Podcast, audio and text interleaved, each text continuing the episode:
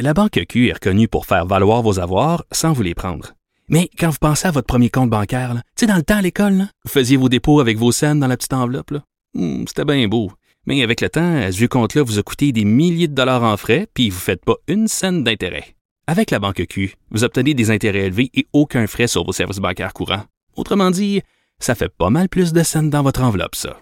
Banque Q. Faites valoir vos avoirs. Visitez banqueq.ca pour en savoir plus. Déclarez-vous solennellement de dire la vérité, toute la vérité et juste la vérité. De 9 à 11. Avocat à la barre. Avec François-David Bernier. On revient encore une fois sur l'écrasement du PDG de Savoura.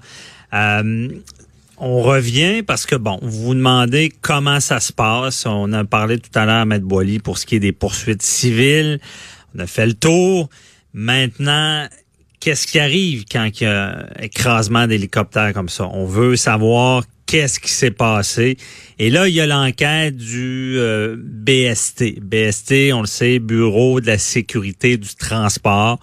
Euh, moi, ce que je sais d'informations, je crois qu'il travaille euh, de concert avec la SQ, si je me trompe pas. Mais j'ai la bonne personne avec moi pour nous expliquer tout ça, puis savoir un peu comment ça va se passer pour amasser la preuve avec Jean-François Brochu, policier de la SQ à la retraite, analyse judiciaire. Bonjour Jean-François. Bonjour Franco. Donc, euh, Jean-François, le, le le BST, ben, premièrement, est-ce que je me trompe ou le BST travaille de concert avec la SQ?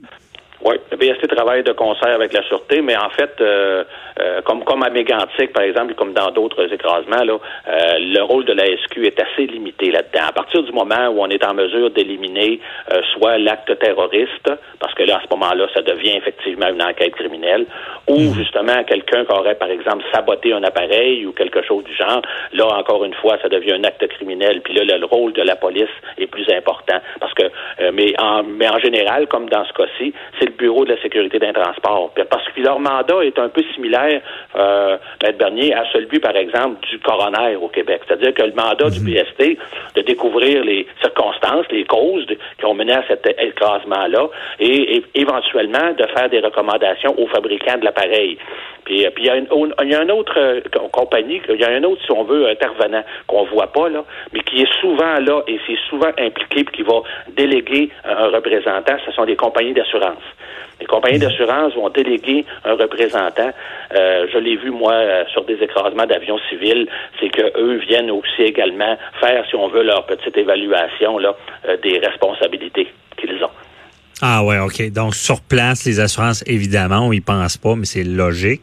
Euh, Jean-François, je, je, sais qu'on n'est pas dans un film, mais je veux quand même bien comprendre.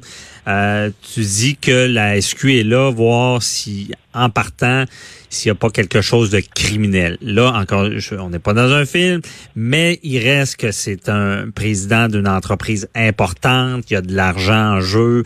Euh, Est-ce qu'on vérifie ça quand même, qu'il n'y a pas eu sabotage, des choses comme ça? Là? Ah ben, tout à fait. Tout à fait. C'est là que le travail des experts du BST euh, qui vont, vont va se faire, euh, vont les, les, enquêteurs du BST vont se tenir, ou si on veut l'inverse, les enquêteurs de la sûreté de l'enquêteur qui a cette responsabilité-là.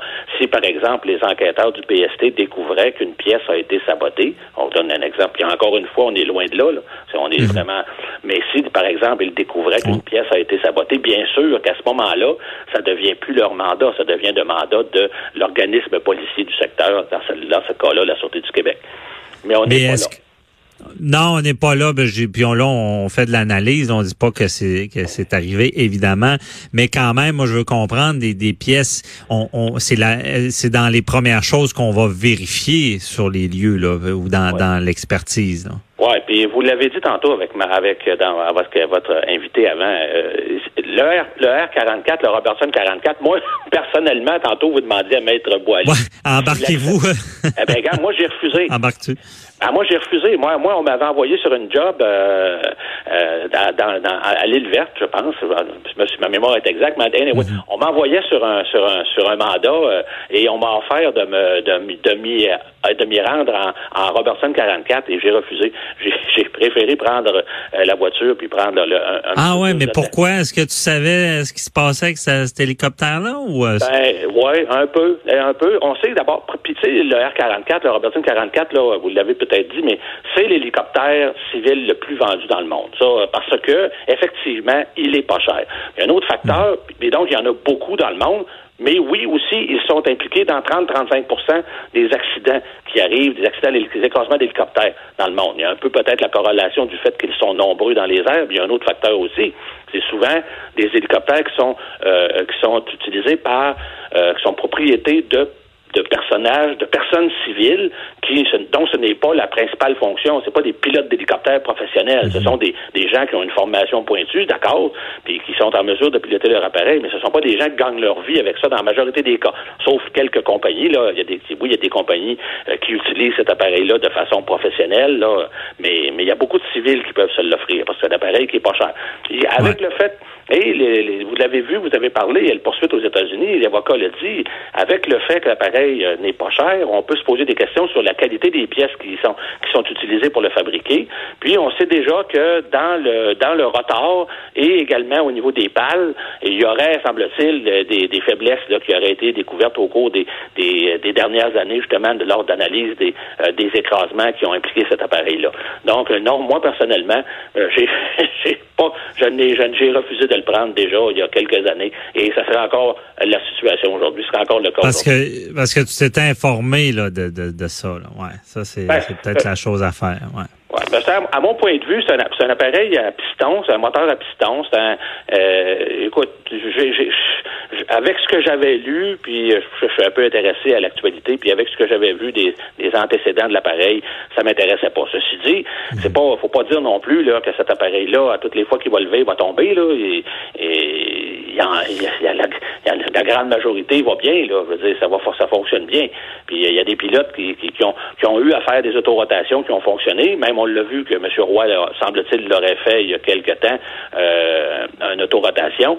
Mais- C'est quoi l'autorotation? Euh, Es-tu capable de l'expliquer, ça? Euh, Ben, je suis pas un pilote d'hélicoptère, mais ce qu'on m'a expliqué, moi, pour avoir volé avec les hélicoptères de la Sûreté du Québec, on m'avait expliqué là, la possibilité justement de poser un hélicoptère sans moteur, c'est que euh, le pilote va, euh, euh, avec le contrôle de l'angle d'attaque des pales, va s'organiser pour que, en, tombant justement, que la, la, la, la, force de l'air euh, fasse tourner les pales rapidement, en, en donnant l'angle nécessaire aux pales, va les faire tourner rapidement, et à une certaine distance du sol, ben là, il doit inverser l'angle des pales pour que justement elles obtiennent, elles, elles, prennent de la portance, et en principe, là, ça devrait permettre de poser l'hélicoptère euh, sans trop de dommages. C'est- on s'entend que c'est pas, c'est pas un atterrissage qu'on- qu'ils veulent faire. là. Non, mais il l'avait fait. Une autorotation, c'est ça, c'est que en- avec l'angle des pales, on est capable de, en tombant, les faire tourner euh, de suffisamment rapidement pour qu'à une certaine distance, en, Mhm. en inversant ça, on lui donne de la portance pour soit capable d'arrêter. Peut-être qu'il l'a essayé, hein, et mais peut-être qu'il l'a fait trop tard ou trop tôt. Là, Ouais. Peut-être que le- l'an- l'angle d'attaque des, des, euh, des pales va être étudié, va être euh, le PST va être en mesure de le dire, ça. Ouais, mais c'est ça. En tout cas, pour t'es pas pilote, t'as bien expliqué ça. Je comprends vraiment mieux. Ça veut dire, euh, contrairement à ce que je disais ce matin, il y a quand même une chance de survie en hélicoptère. Moi, je pensais que quand ça arrêtait, ça tombait comme une roche. Ouais, ben, Mais, c'est, euh, ben, ben, François, c'est la raison pour laquelle je m'étais informé, moi. Ouais. Parce que j'ai eu Bon. à voler, j'ai eu à voler pas mal avec euh, des hélicoptères, euh, surtout de la sûreté euh, du Québec, là. euh. Par exemple, dans le Grand Nord, ou à Chipougamau, on a. Et puis euh, là, je m'étais, c'était quelque chose qui m'intéressait justement. On tombe dessus comme une roche si ça arrête, puis c'était pas ça. Ah ouais, c'est ça. Mais euh, puis euh, le- dans, l'enquête aussi, là, pour quand ils prennent les, les, les pièces puis tout ça, euh, euh, c'est c'est comment qu'ils analysent ça? Ben là, par exemple, on rentre dans le technique. Mais encore une fois, là, le travail, tu sais, le travail de la Sûreté du Québec dans un écrasement d'aéronef, là, c'est dans, tous les cas, là. Bon, il y a un travail de recherche et de sauvetage. Bien sûr, euh, en, début, c'est ce qui a été fait dans le dans le dans le cas ici. C'est un travail de recherche et de sauvetage. Tant il y a aussi longtemps qu'on a des, des raisons de croire que la personne pourrait être là où les personnes pourraient être encore en vie. C'est le mandat de la Sûreté du Québec, c'est le mandat de, des Forces armées canadiennes avec, euh, si vous regardez ces hélicoptères jaunes, là, c'est marqué, hein, euh, sauvetage. Alors, c'est pour ça qu'à un moment donné, eux, ils se sont retirés parce qu'il n'y avait plus rien à, leur sens à travailler. Il n'y plus de façon de travailler. Ils avaient fait ce qui leur disait, ce qui leur semblait être leur maximum. Euh, la Sûreté du Québec s'était retirée aussi. mais mais euh, le travail d'enquête s'est poursuivi au niveau de l'analyse euh, des dernières des derniers contacts, si on veut, entre les téléphones de monsieur et de son fils et les différentes tours cellulaires qui ont pu être répertoriées. les enquêteurs en s'associant avec des experts concernant justement la connaissance de cet appareil-là, bon, la vitesse, l'altitude en vol, le mhm. poids, le, le, le, poids des personnes, donc un estimé de vitesse, en supposant qu'ils euh, gardent la même direction.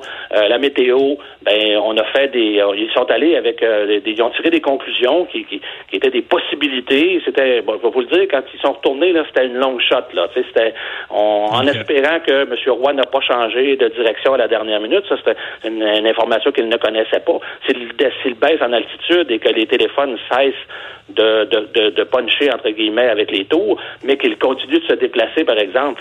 Euh, il peut se déplacer de plusieurs kilomètres avant qu'il y arrive quelque chose. Alors ça, ça c'est quelque chose que les enquêteurs ne savaient pas. Mais ils sont mhm. donc, ils sont donc retournés sur les lieux puis ont été chanceux euh, dans, dans, la malchance de M. Roy, c'est qu'on a fini par justement avoir le dénouement qu'on connaît. Mais, au niveau, mais au niveau de, du travail policier, là, pour, moi, je dis pour l'instant, c'est pas mal terminé. Euh, il reste à attendre.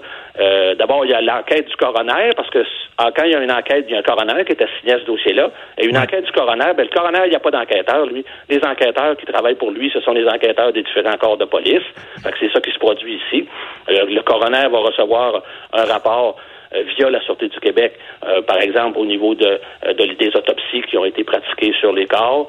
Et le coroner, lui, éventuellement aussi, va arriver avec des conclusions. Mais on va devoir attendre 8, 10 mois, peut-être un an, avant que le BST fournisse un rapport qui va être aussi transmis à la Sûreté du Québec sur les conclusions de son travail. Il sera transmis. mais Jean-François, pardon. Est-ce que ça arrive, euh, parce que je, prépare la conversation avec Nicole Gibault après, on parle des fois de négligence criminelle des entreprises. Est-ce que des fois, euh, le, déjà le procureur de la couronne pourrait travailler avec la SQ à savoir est-ce que vraiment il, peut y avoir une négligence criminelle de, du manufacturier ou des choses comme ça en amassant la preuve? Ouais, moi je pense que c'est une longue shot. Je pense que c'est pas là qu'on s'en va pour tout de suite. Je pense que il faut vraiment laisser le bureau de la sécurité et transport faire son travail. C'est vraiment eux qui vont, qui peuvent lever un drapeau rouge à un moment donné mhm. sur euh, sur une série d'incidents qui sont arrivés dans le monde, qui puis qui impliquent par exemple une pièce, puis qu'on on, s'apercevrait euh, que la compagnie Robertson a caché des choses aux citoyens, comme on l'a vu dans le 737 Max là avec Boeing, qui, aurait entre guillemets caché des, des informations concernant euh, les, les, les erreurs sur son Boeing, sur son avion. Mhm. Peut-être que là, euh, on irait là, mais je vais vous dire, là, présentement, moi, je pense que c'est une on n'est on est vraiment pas là. OK, parfait. Merci beaucoup, euh, Jean-François Brochu, de nous avoir éclairé euh, avec toute cette enquête-là du BST. bonne journée. Bienvenue, bonne journée à vous. Bye bye. Restez là, je continue la conversation avec Nicole Gibault sur l'aspect justement, il peut-il y avoir de la négligence criminelle à tout de suite? Toujours là pour donner le bon verdict. De 9 à 11. Avocat à la barre. Avec François-David Bernier. Cube Radio.